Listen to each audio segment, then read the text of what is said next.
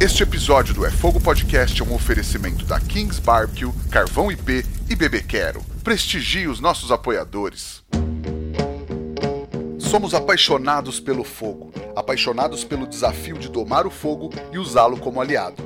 Eu sou o Rodrigo Peters e é essa paixão e respeito que trazemos para o É Fogo, um podcast de entrevistas onde o churrasco é tratado como hobby, mercado e paixão. Hoje nós vamos falar muito de barbecue, mas também muito de business, com eles que trouxeram para o Brasil a maior rede de churrasco do mundo e tem um baita plano de expansão.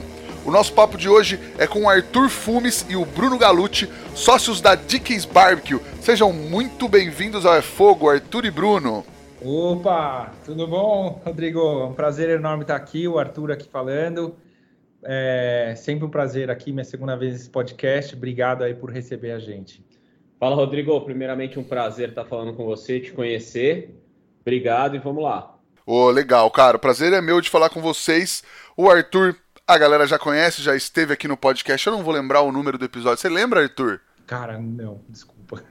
Não. não lembra, tudo bem, então. É, vai ser lá pro 30 e alguma coisa, assim. É só rolar o feed lá que, que tá o episódio com o Arthur, conhecer um pouco da história dele também. E na época que a gente conversou, era segundo semestre de 2020. Provavelmente já estava envolvido no projeto, mas ninguém sabia, né, naquele momento. É, sim, eu tava já. Já estávamos já. É, o projeto, na verdade, começou com o Bruno em 2019, né, Bruno? É, foi final de 2018, começo de 2019. O Bruno e o Ciro que, que já começaram a trazer o Diggs para o Brasil eu fui chamado depois, primeiro para é, trabalhar né, na empresa junto com eles e acabei virando é, sócio mais recente. Foi final Boa. de 19, acho que o Arthur entrou é, definitivamente é, assim no projeto, né? Legal. Para começar, para começar a conversa, é, o que, que vocês podem contar para a galera da história do Dickens Barbecue, que é uma rede bem antiga, né? É, Rodrigo, é, é, é realmente é, é, muito antiga, ela é de 1941, né, original do Texas, uh, Dallas, a cidade de Dallas. É uma empresa familiar, continua sendo até hoje, né, do, do da família Dick, né. O, hoje é o neto do, do fundador, né, que, que continua na operação, ele que é o CEO da marca. E eles começaram em 1941, então, final do ano passado, acho outubro do ano passado, eles completaram 80 anos de, de empresa, né, de Dickies, e começaram essa parte de expansão, né? Isso chamou muita atenção da gente, que é uma empresa muito sólida, muito antiga, muito tradicional nos Estados Unidos.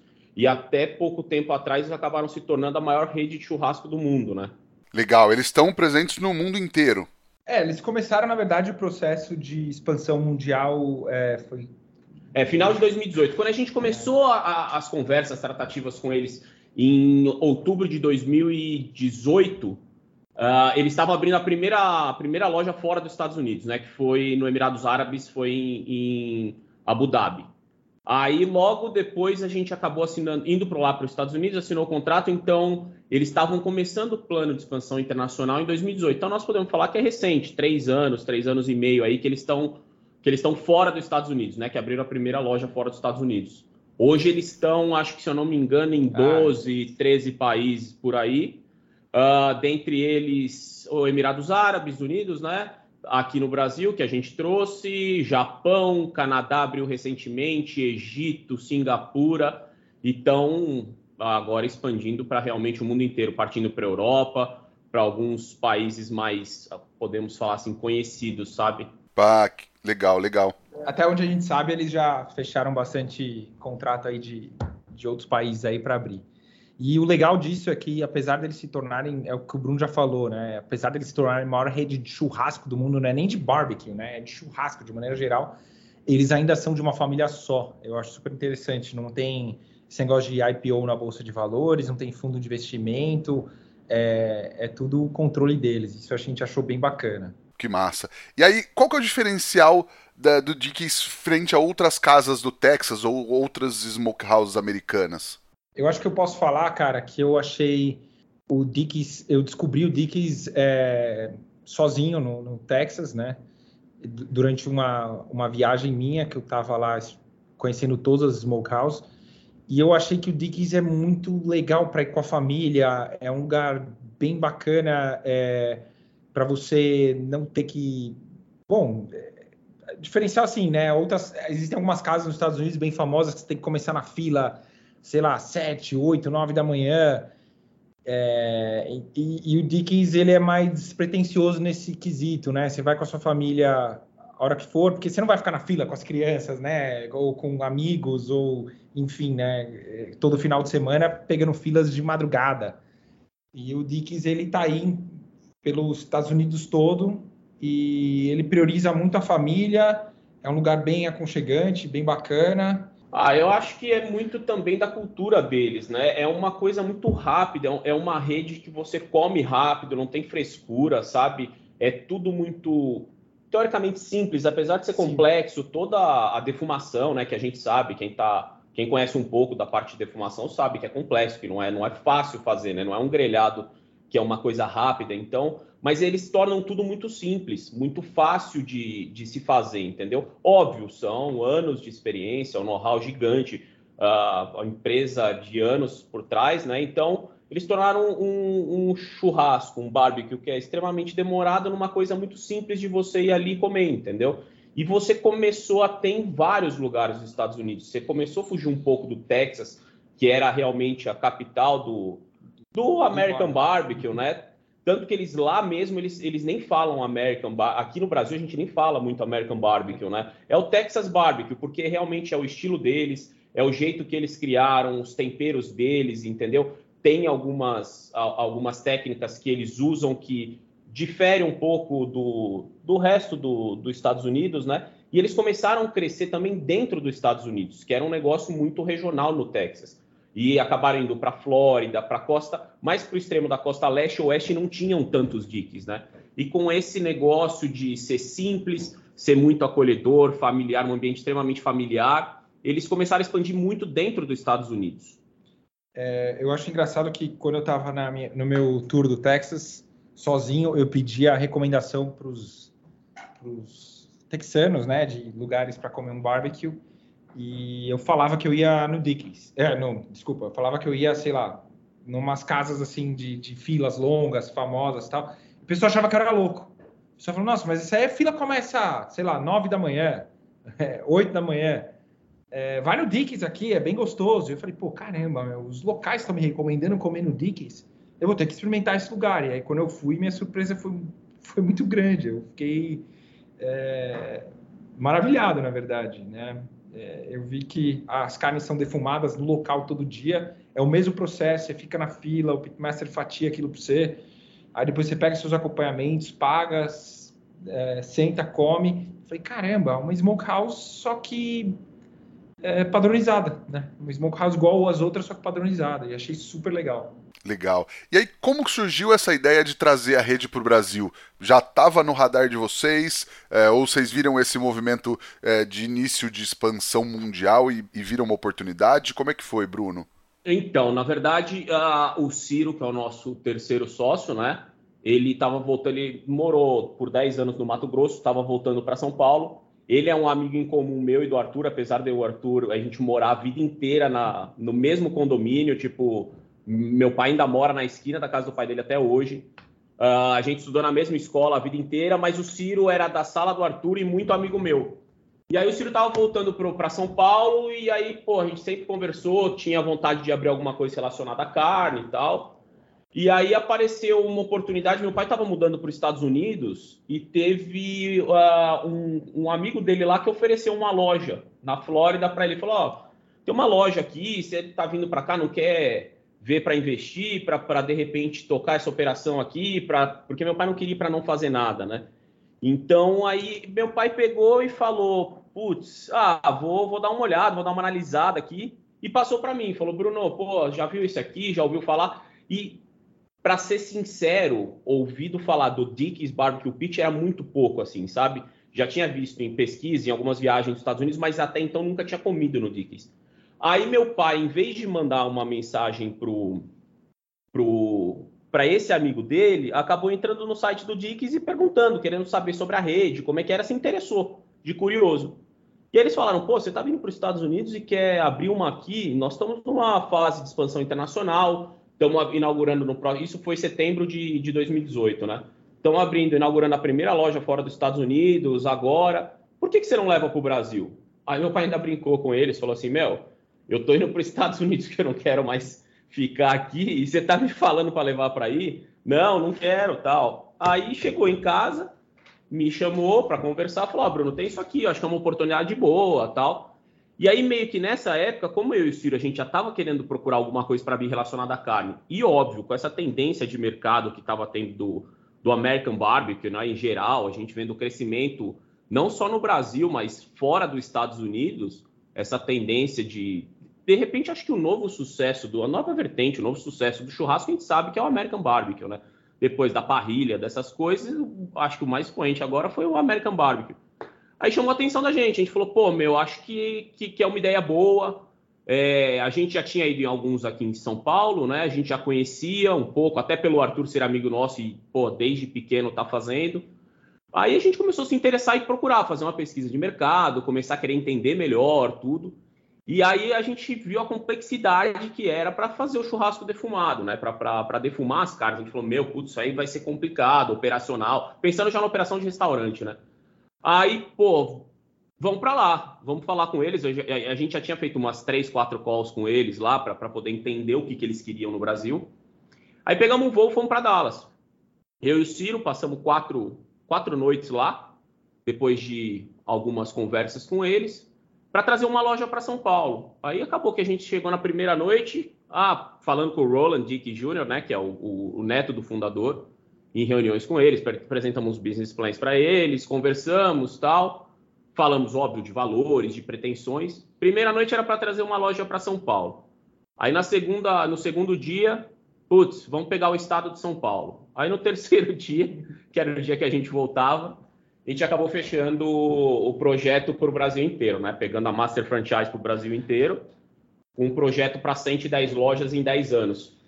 Porque lá nas reuniões e, e, conhecendo a fundo realmente a estrutura da empresa, o, o que eles têm lá do, do, do, escritório mesmo deles em Dallas, a, a operação deles era muito legal, muito bem é, intuitiva para o franqueado, sabe? Para o para o cara que é meio leigo e procura uma oportunidade de negócio em, em, meio de franquias, a gente viu que era puta, excelente, uma puta oportunidade para o Brasil.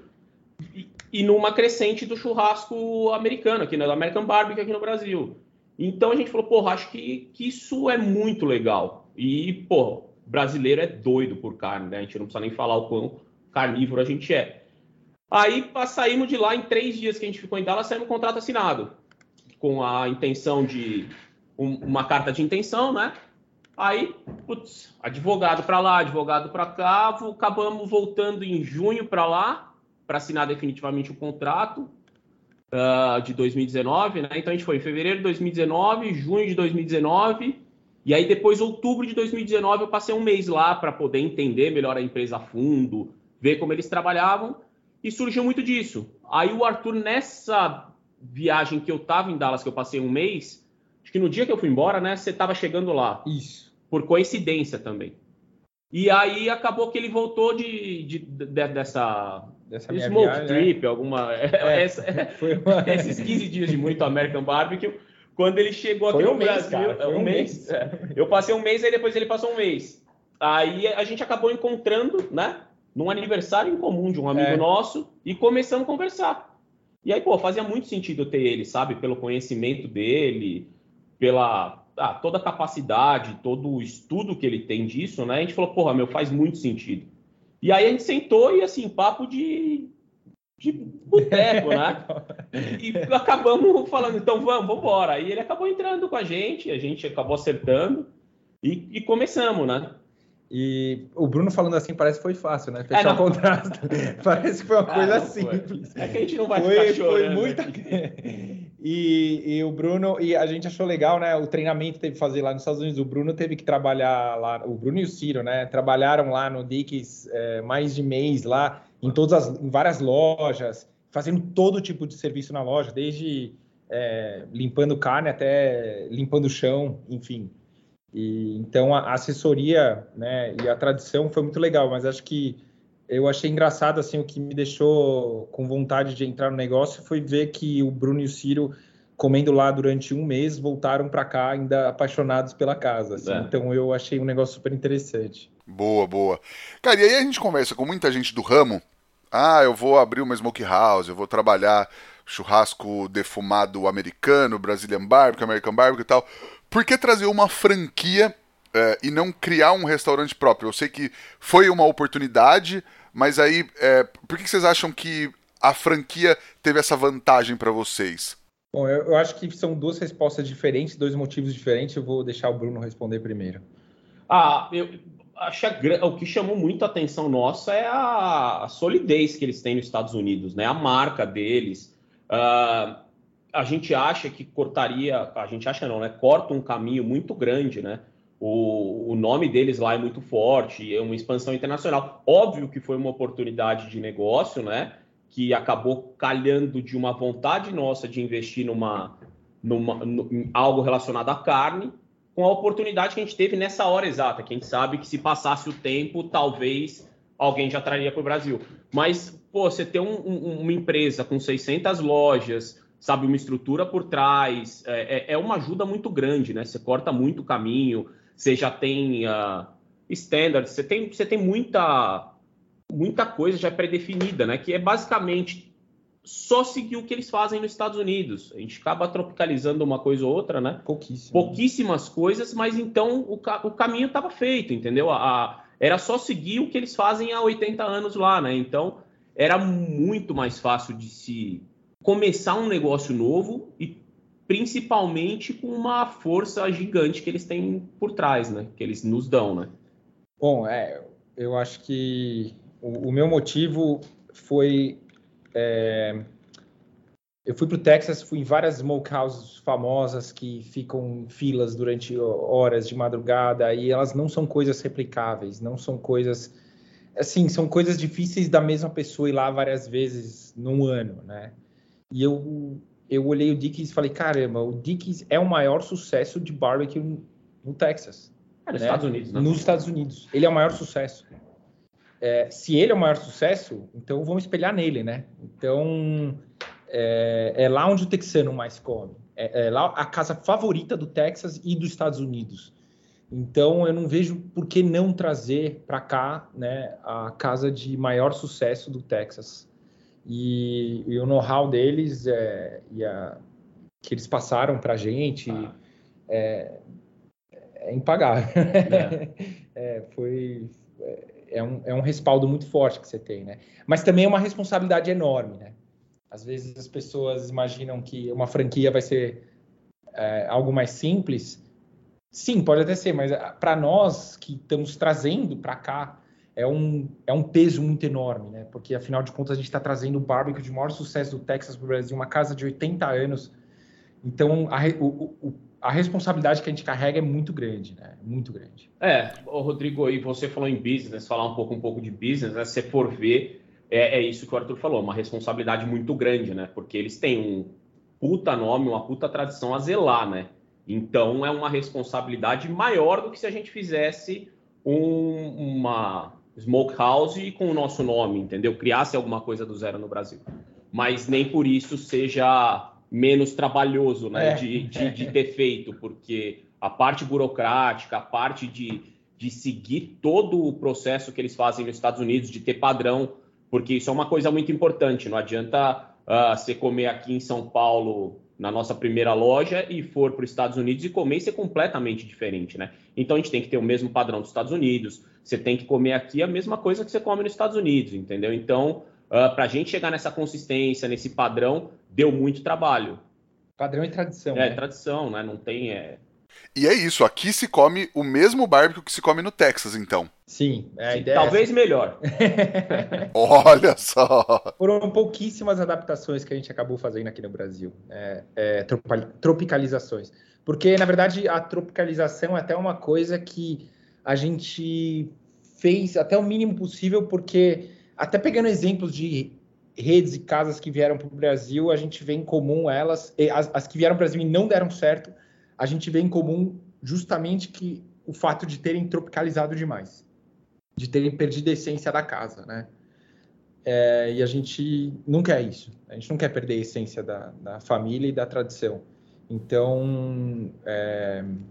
É, principal que é o mais importante, que são as proteínas, uh, se você comer aqui depois de dois, três dias, se você estiver nos Estados Unidos, é, você não vai sentir muita diferença. A gente faz exatamente como eles fazem nos Estados Unidos. A diferença que pode dar de uma, de uma coisinha ou outra é o detalhe da proteína mesmo, que a gente sabe que a proteína do, dos Estados Unidos é diferente da do Brasil, né?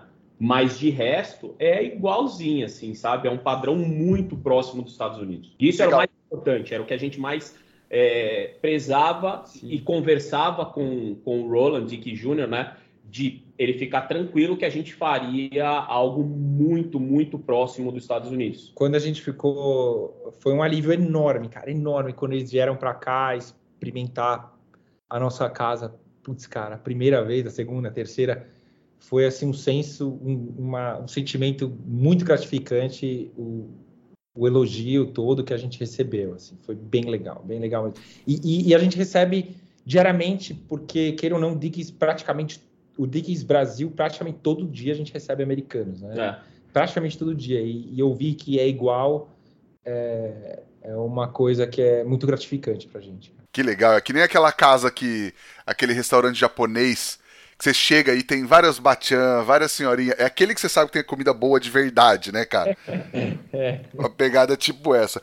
Mas aí vocês estavam falando também para mim antes que tem muitas coisas que são importadas que vêm dos Estados Unidos, molhos, temperos, lenha. É, acho que isso ajuda a manter esse padrão também, né? Sim, sem dúvida. É, os rubs são todos importados. É, são os mesmos rubs de lá, a gente não adapta nada. Então, todos os temperos, brisket, pork, tudo tudo vem de lá.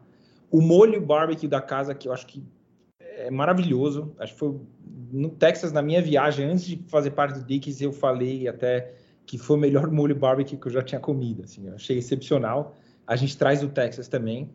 E até a madeira que defuma a carne, a gente traz do Texas também.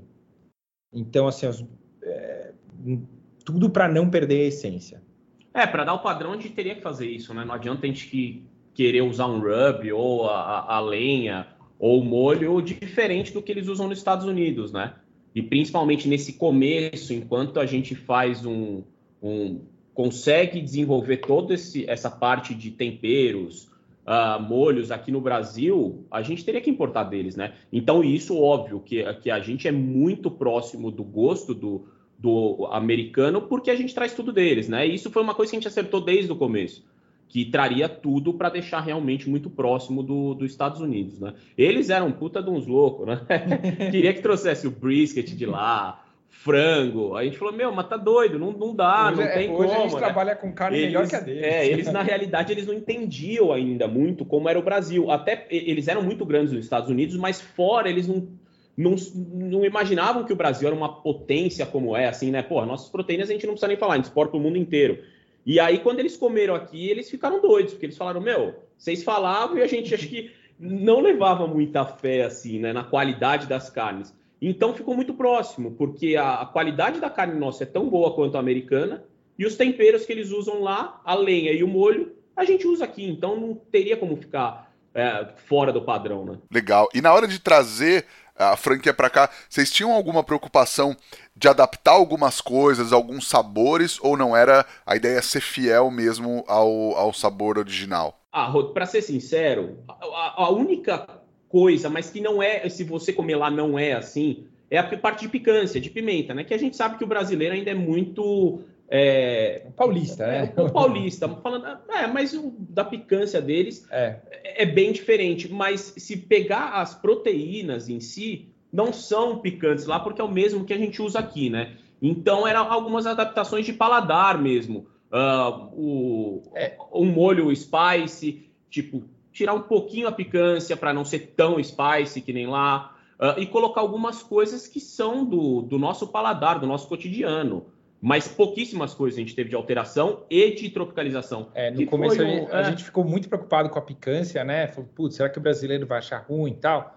A gente não mudou nada, trouxemos igual, né? É. E deu certo, cara. O pessoal gosta bastante. Aí o que a gente colocou eram coisas que precisavam, que é o arroz, a farofa, uh, um, um, É só o arroz e a farofa. colocou né? legumes, né? Um mix de legumes. É, um mix de legumes. que é. eles até tinham em, em alguns países fora dos Estados Unidos, porque era o nosso, o nosso dia a dia, né? A gente está acostumado a ter arroz. Eles até brincaram, mas como assim arroz? Vocês querem colocar arroz no cardápio? Eles, que- ah, eles falaram, o que, que tem a ver arroz com churrasco? Falou, é porque é o que a gente come. Então, e eles super entenderam. Falaram, não, realmente, vocês entendem muito mais do que a gente do país de vocês. Mas se você pegar de sites acompanhamentos, a gente É o colocou mesmo. dois, três a mais.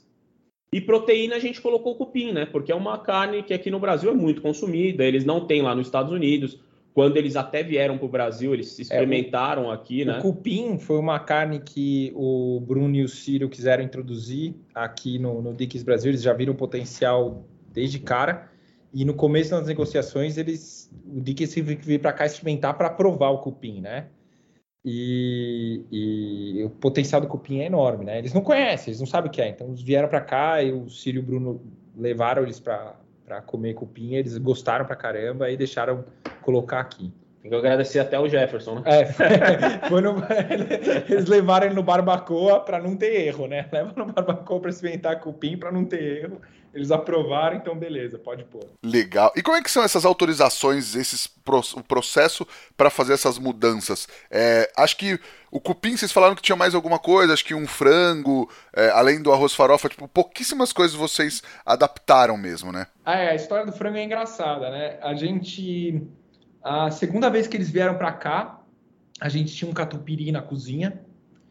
E daí eles experimentaram o, o catupiry e falaram: Nossa, que negócio delicioso! Uau, que negócio gostoso! Por que, que vocês não. Você tem aqui no restaurante? Eu falei: Não, não tem, né? Nossa, por que, que vocês não põem no restaurante? Como é que vocês comem isso? Eu falei: ah, é. Aí o Bruno foi falar com ele e falou: ah, a gente às vezes come com frango tal, né? Pô, então coloca isso aqui. Eles que falaram para colocar. Então a gente fez a, baked potato, a gente fez com frango, é, frango catupiry. E por, na verdade, até sugestão deles mesmo, né? Eles que adoraram. É, mas tu- tudo que é lançado de novidade, até agora, mês de junho, vão, vão ter algumas novidades no cardápio. Eles gostam muito de ter esses in and out, sabe? Ah, uns lançamentos ah, ah, limited offer, né? Tipo, uma oferta limitada por um tempo determinado para fazer umas brincadeiras, umas coisas diferentes, né? Mas tudo que se vai fazer precisa da autorização deles, né? É que a gente adquiriu muita confiança deles. A gente nunca fez nada de, de errado, a gente seguiu sempre muito os conselhos deles, ah, tudo a gente explica. Então, é uma, é uma relação muito amistosa, sabe? Então, eles confiam na gente, a gente fala: ó, o que, que vocês acham? Vamos, vamos tentar isso para o próximo cardápio? O último que acabou ficando, né, que a gente lançou em janeiro, a, a- janeiro não, fevereiro, ah, foi a sobrecoxa defumada, né, uma sobrecoxa desossada. Ah, pô, deu super certo, super legal, e eles não têm lá nos Estados Unidos. Então, aí depois que você vê vendas, números, né, eles, eles entendem que realmente a gente não está fazendo nenhuma coisa que foge do, do padrão deles, foge do, da, da história e, e, e- do que eles servem lá, né? Mas é alguma coisa mais, é, ah, mais regional, né, que a gente faz. Foi engraçado que é, eles são muito preocupados em traduções, né? Tanto que se você olhar no Dickies, é, são poucas coisas é, traduzidas, né? A gente, eles têm, têm essa preocupação, né? E quando a gente abriu o restaurante, existe um, um dos acompanhamentos, é o potato casserole. É uma caçarola de batata, é, parece um purê rústico. E no começo a gente tinha muita dificuldade com esse prato, as pessoas não não sacavam o que, que ele era, tudo. Então o Bruno foi lá e mudou só o nome. É o mesmo prato, é o potato casserole. Ele mudou para purê de batata rústico. As vendas dispararam, né? As vendas dispararam. Então é, é engraçado. Quando a gente abriu o restaurante, a gente abriu com cardápio inglês, né? Falando os pratos de carne, é one meat plate, two meat plate, three meat plate. Aí a gente mudou para uma carne, duas carnes, três carnes, e aí, aí você vê que, cara, como, como facilita, né? Então tem coisa que não precisa se prender tanto que acaba ajudando até, né? Legal. E aí, é, o, eles provaram esses pratos. O que, que eles acharam? Eles comeram arroz, farofa, por exemplo? O que, que eles acharam? Farofa eles gostaram, arroz eles acharam muito comum, porque eles não estão acostumados a comer arroz branco. É, geralmente arroz é alguma coisa, né? Vai é um arroz temperado com algo, né? Ele, o arroz eles toleraram mais ou menos. A farofa eles falaram ok, beleza, né? A gente fez uma a gente fez uma farofa com milho, né? É, um pessoal no Rio de Janeiro faz pra gente e é uma farofa é, é milho justamente para remeter ao Texas, né? E ela ficou muito gostosa. E acho que. Ah, o cupim eles ficaram doidos, mas eles já tinham provado antes e, e, não tem como, né? Alguém não gostar do cupim. E ele defumado, ele acaba ficando, na, na minha opinião, melhor ainda, né? Porque ele ah, ele, ele fica muito bom. E, e aí, como não era um, uma carne do paladar deles, do dia a dia deles, eles ficaram muito surpresos, porque nem imaginavam que pudesse ter alguma coisa tão diferente, né? Mas, no geral, eles gostaram de tudo que a gente fez. E, e, e é isso que a gente falou, né, Rodrigo? A gente não fugiu muito do, do padrão deles. Então, é uma coisa ou outra só para realmente dar uma tropicalizada para o Brasil. É, a gente acha engraçado que tem muita gente que vai lá, come e tal, fala, nossa, parece Estados Unidos. E, e, a pessoa nem percebeu que é uma casa dos Estados Unidos que está no Brasil. Né? A pessoa só se sente que está lá. Né? Isso é, é, engraçado, é legal. E aí, sobre o serviço, muita gente acha que é tipo um fast food, assim, mas não é essa pegada da casa, principalmente no quesito dos preparos, né? É, na verdade é o seguinte, fast food seria tipo uma comida rápida. Ele, ele é uma comida rápida, realmente ele é, né? Você fica na fila, corta, mas ele é igual qualquer outro smokehouse. Você vai ficar na fila, vai falar seu prato diretamente para o Pitmaster, né? Ele vai fatiar a carne na sua frente. Você pega seus acompanhamentos, paga, senta, come, aí pega, sei lá, mais uma cerveja, uma sobremesa e ou enfim.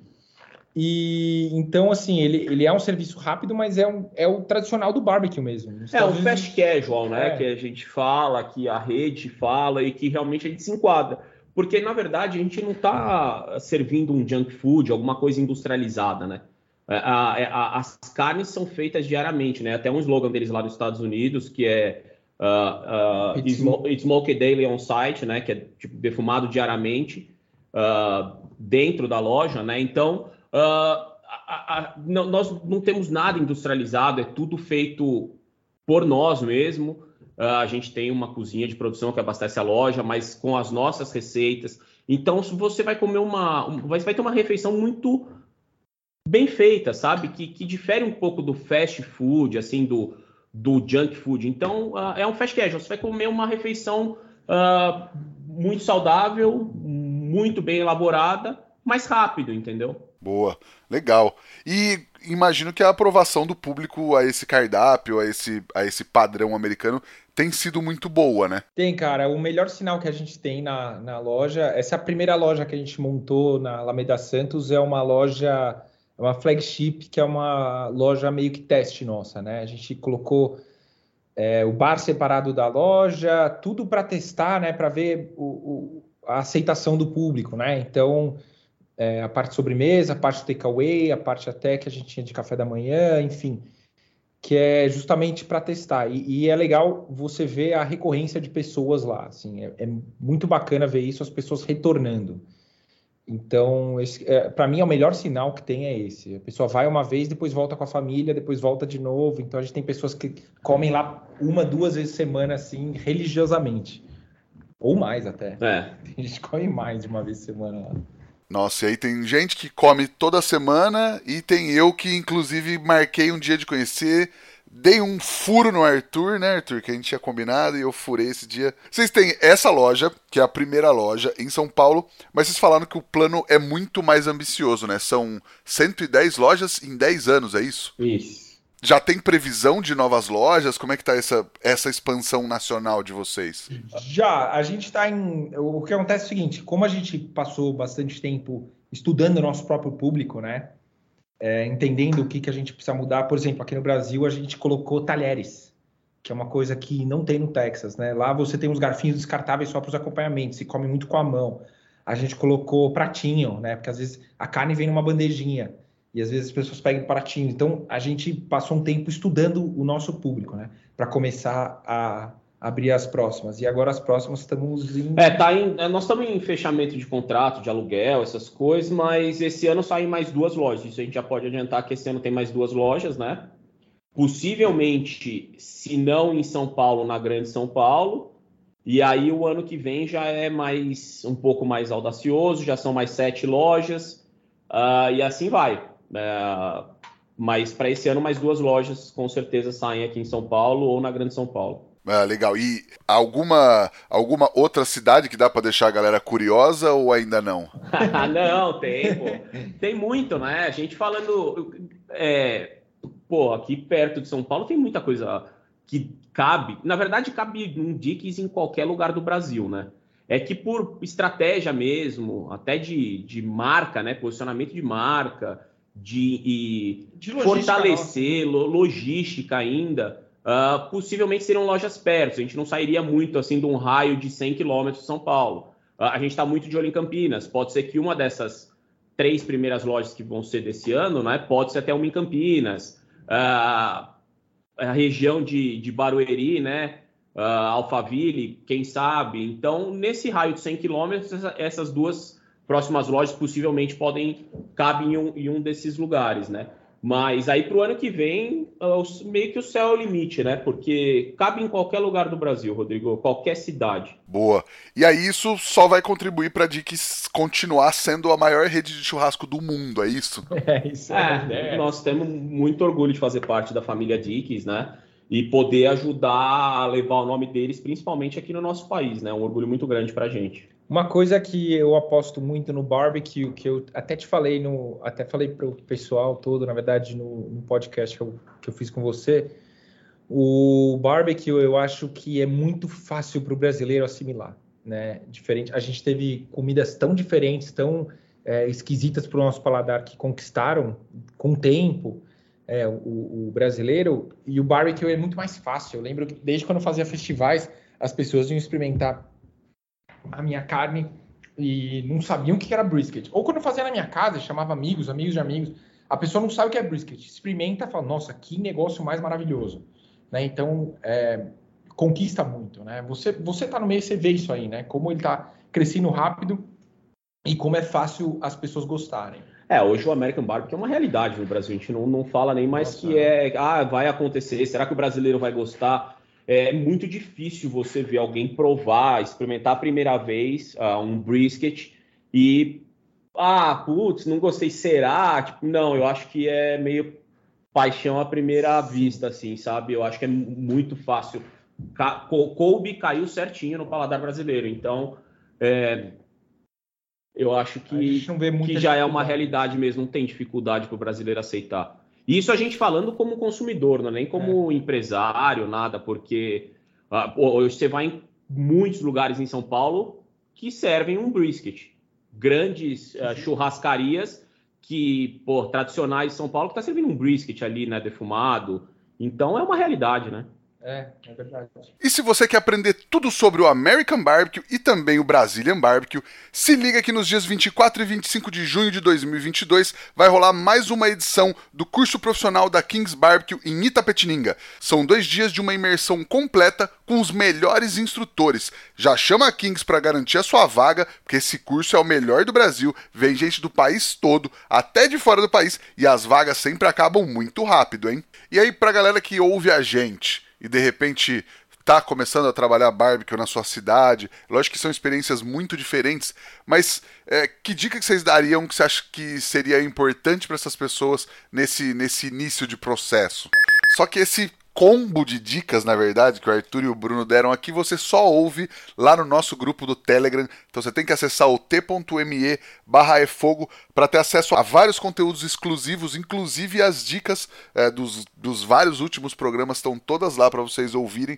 E não precisa pagar nada, só chegar lá, entrar no link e curtir o que tá rolando e trocar ideia com a galera, que tem uma galera muito boa lá, sempre trocando ideia. Inclusive eu faço parte, né? Inclusive eu faço parte desse desse grupo aí do Telegram. E é legal, né, cara? Você pode falar que tem gente não só do Brasil, mas do mundo inteiro contando as experiências, o que, que a galera tá aprontando por aí, é, além de ter as coisas exclusivas do podcast, né? É, muito conteúdo, cara, bem legal. Legal. Eu já fiz essa pergunta pro Arthur na primeira na primeira passagem dele por aqui.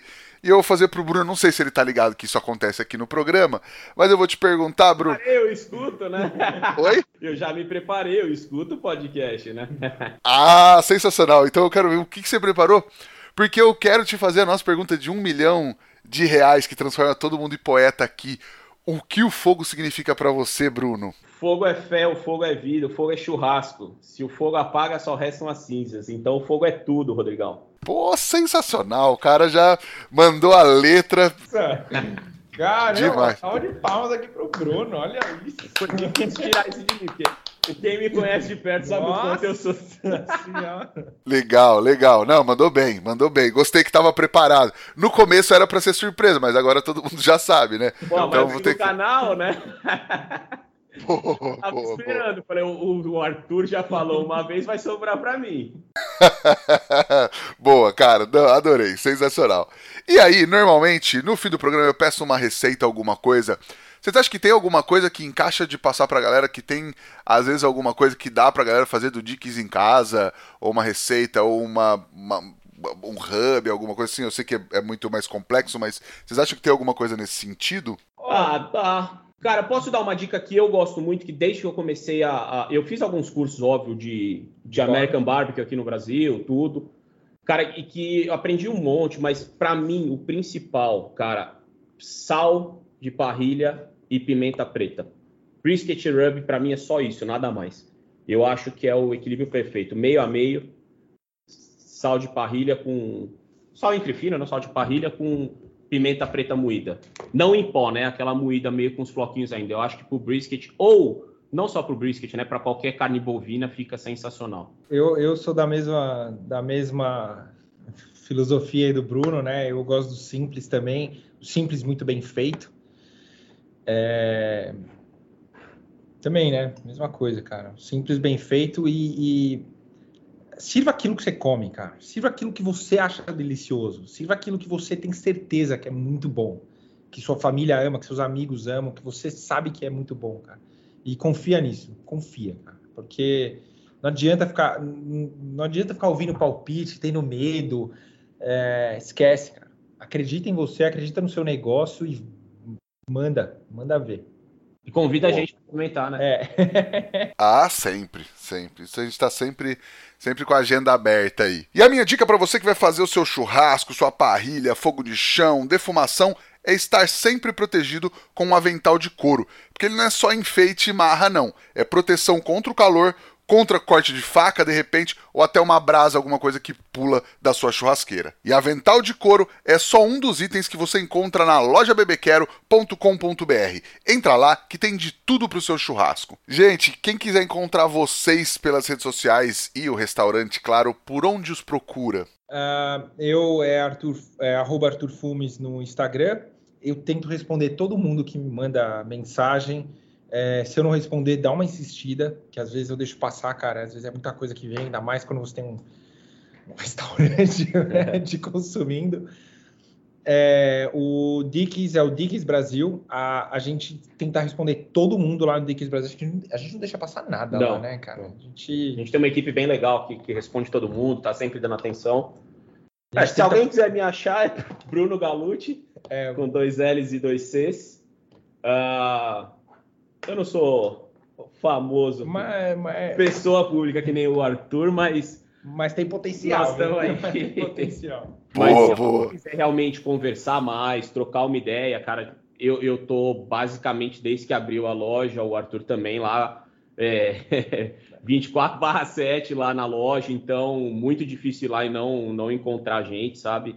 Para sentar, conversar, se quiser. Mas, mas, se quiser ir e encontrar gente, pô, manda uma mensagem, porque direto acontece pessoas irem lá, a gente por um acaso não estar lá, por um acaso a pessoa manda mensagem, a gente está gravando o É Fogo podcast, aí a gente não está lá na loja, então manda uma mensagem para a gente se quiser encontrar e a gente a gente se encontra lá no restaurante. Legal, não precisa só seguir é, na internet, nas redes sociais, pode ir ao vivo lá, porque às vezes rola também, né? Sim, oh. sim, mas manda mensagem antes, cara. Eu gosto de receber o pessoal. Rola muito, adoro, rola muito. Eu adoro receber o pessoal lá. Eu não vou servir nada diferente porque não tem nem como, cara. É.